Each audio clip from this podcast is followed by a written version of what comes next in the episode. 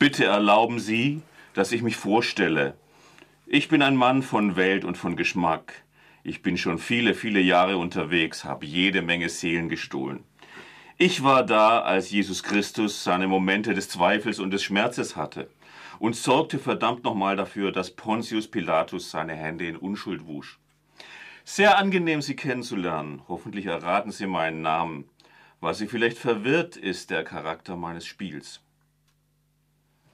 Was Mick Jagger im Jahr 67 im Song Sympathy for the Devil auf dem Album Beggar's Banquet singt, ist zweifellos inspiriert von Michael Bulgakows Roman Der Meister und Margarita.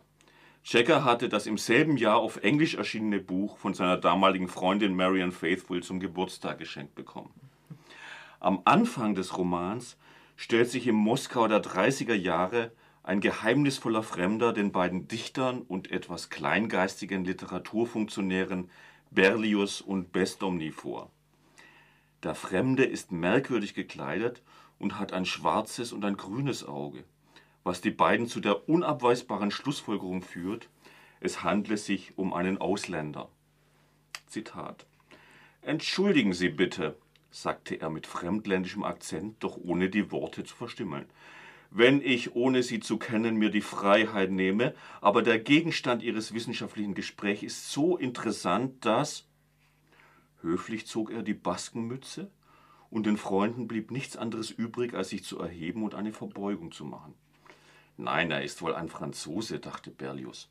Ein Pole, dachte Bestomny. Darf ich mich setzen? bat der Ausländer höflich. Die Freunde rückten unwillkürlich auseinander, der Ausländer setzte sich geschickt zwischen sie und trat sofort in das Gespräch ein.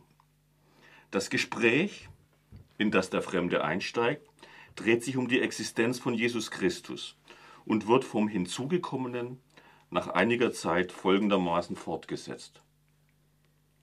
Der Ausländer lehnte sich zurück und fragte mit seiner Stimme voller Neugier, sind Sie Atheisten? Ja, wir sind Atheisten, antwortete Berlius lächelnd. Und Besdomny dachte verdrossen, was der uns löchert, der ausländische Fatzke. Oh, wie entzückend, rief der seltsame Ausländer und wandte sich den Kopf bald dem einen, bald dem anderen zu. In unserem Land verblüfft Atheismus niemandem, sagte Berlius mit diplomatischer Höflichkeit. Die Mehrheit unserer Bevölkerung hat politisches Bewusstsein und glaubt schon lange nicht mehr an das Märchen von Gott. Zitat Ende. Bald darauf verblüfft der Fremde, der sich später Volland nennt, mit einer detaillierten Schilderung der Situation des römischen Hegemons in Judäa, Pontius Pilatus, zur Zeit, als er vor dem Problem steht, einen gewissen Jeshua HaNosri, also Jesus von Nazareth, zu begnadigen oder eben nicht. Er sei dabei gewesen, lautet die Erklärung des Fremden, der gleich auch noch den Tod von Berlius voraussagt. Todesursache Ausrutschen auf Olivenöl, gefolgt von einer Tram, die Berlios Kopf abtrennt. So kommt es dann auch später.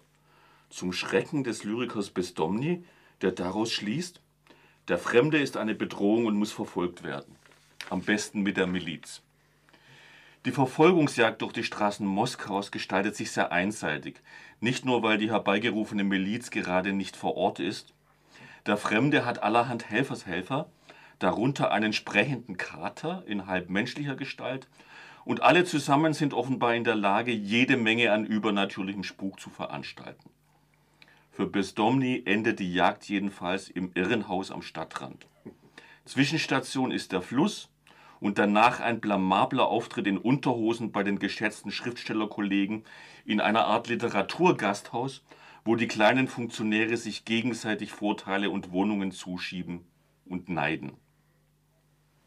Während im Fortgang der Handlung immer mehr Figuren, meistens kleine Amtsträger aus dem Literatur-, Theater- und Varietébereich verschwinden, breitet sich eine Atmosphäre von Angst und Schrecken, gepaart aber auch mit voyeuristischem Amüsement in Moskau aus. Der Teufel Volland lässt zusammen mit seinen Gehilfen anscheinend immer mehr Figuren in seine Fallen laufen. Diese Figuren denunzieren sich gegenseitig wegen Devisenvergehen Unterschlagung und sonstigen moralisch zweifelhaften Verhaltensweisen. Gleichzeitig sind die Moskauer absolut scharf darauf, die Varieté-Show des teuflischen Marius Wolland mit anschließender Entlarvung zu besuchen.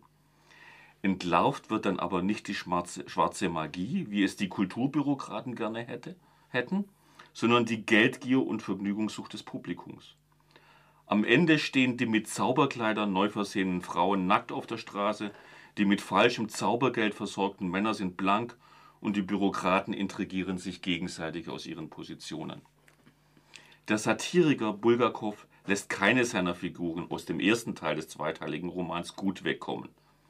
Aber es ist nicht nur Satire.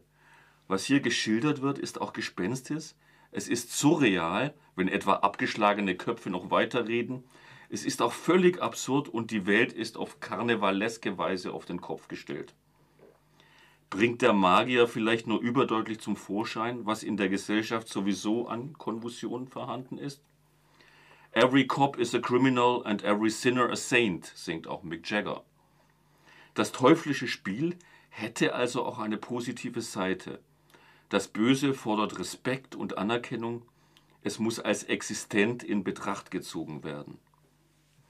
Und damit wären wir bei den titelgebenden Figuren des Meisters und vor allem bei Margarita. Die unglücklich verheiratete Ehefrau, die einen genialen, aber von der Bürokratie und den offiziellen Kritikern unterdrückten Schriftsteller, den Meister, liebt, Margarita ist die einzige Figur, die dem Bösen in Gestalt des Magiers Wolland Respekt zollt und sich dessen Kräfte zunutze macht. Wieder erwarten waren es für den Rezensenten die vergnüglichsten Passagen, als sich die von der konventionellen Moral als Ehebrecherin zu bezeichnende selbst ermächtigt und mit Hilfe einer teuflischen Creme zur jungen Hexe verwandelt. Auf dem Besenritt zum Ball des Satans fällt alle landläufige Moral von ihr ab und sie stürzt sich förmlich ins höllisch Vergnügen. Das heißt auch scherbenklirrende Rache an dem Hauptkritiker, der das Erscheinen des Romans ihres Meisters verhindert hat. Sie kennt keine Angst vor dem Teufel Wolland und macht auf dem Hexensabbat eine gute Figur, wobei ihr alle aus dem Sarg springenden Leichen, wir würden heute sagen Zombies, das Knie küssen. Bulgakov spinnt hier offensichtlich den Fauststoff um Mephisto, Faust und Gretchen auf eigenwillige Weise weiter, aber mit einer Aufwertung der Margarete-Figur, die es in sich hat. Der aus Verzweiflung verbrannte und durch Magie wiedererlangte Roman des Meisters entpuppt sich als die Pontius Pilatus-Erzählung, die immer wieder die Handlung in Moskau bei Bulgakows Roman unterbricht. Die in Jerusalem angesiedelte Handlung kommt ganz ohne Spuk, Surreales und Wunder aus. Mehr oder weniger realistisch wird der Hegemon Pilatus in seinem politischen Bedingungsgefüge, vor allem in Rivalität zum Hohepriester Kaiphus und psychologisch genau im Überdruss an seiner Aufgabe gezeigt. In einer ominösen und doppelbödigen Geheimdienstoperation soll ein gewisser Judas, der mit 30 Sesterzen für den Verrat des Jeschua belohnt wurde, zwar offiziell vor Mördern beschützt, aber inoffiziell doch vom Geheimdienst umgebracht werden. Es gehört zur Raffinesse des Romans Der Meister und Margarita, dass im Moskau-Teil der Handlung, der ja in den 30er Jahren spielt, der im realen Leben allgegenwärtige Geheimdienst GPU keine Rolle spielt. Stattdessen wird eine typische Geheimdienstkonstellation ins Jerusalem von vor 2000 Jahren verlegt. Trotzdem ist die Atmosphäre von gegenseitigem Verrat, Anschwärzung, Korruption, Heuchelei und Mord indirekt auch in der Moskau-Spukgroteske entzifferbar. Das geht auch bis in Details wie die Psychiatrisierung von Menschen oder das Tragen von Koffern für den Fall, dass man jederzeit verhaftet werden könnte. Auf einer symbolischen Ebene ist die Konfusion der moralischen Maßstäbe und die Existenz des Bösen eine literarisch interessant gestaltete Thematik. Ob sie dem Thema des stalinistischen Terrors gerecht wird, ist eher eine offene Frage. Karnevalisierung und Groteske als literarische Strategien haben in der russischen Literatur ja eine große Tradition, bei Bachtin oder Gogol. Und Karnevalisierung enthält immer ein rebellisches und gleichzeitig ein lustvolles Potenzial, das ja auch die Rolling Stones schlüssig und erfolgreich angezapft haben. Zur Analyse der Ursachen des Stalinismus sind wohl andere literarische Formen weiterführend. Man muss sich aber auch klar machen, dass dies nicht die Intention des Romans gewesen sein kann. Trotzdem zeichnet der Meister und Margarita das Bild eines Zeitgenossen von seiner Zeit und dies überaus treffend und entlarvend. Allerdings ohne die Chance auf eine Veröffentlichung. Diese erfolgte erst in den 60er Jahren, über 20 Jahre nach dem Tod von Bulgakov, der 1940 starb, nachdem er die letzten Fassungen seiner Frau diktiert hatte. Dann konnte man die Anspielungen, also in den 60er Jahren konnte man die Anspielungen auf den Stalinismus auch entziffern und der Roman wurde in weiten Kreisen ein Schlüsselbuch für viele. Angesichts der analytischen Schwäche von vielen anderen Aufarbeitungsversuchen ist Bulgakows Roman aber nicht nur literarisch immer noch interessant. Und er bereitet, wie angemessen das auch immer ist, zumindest in Teilen ein höllisches Vergnügen.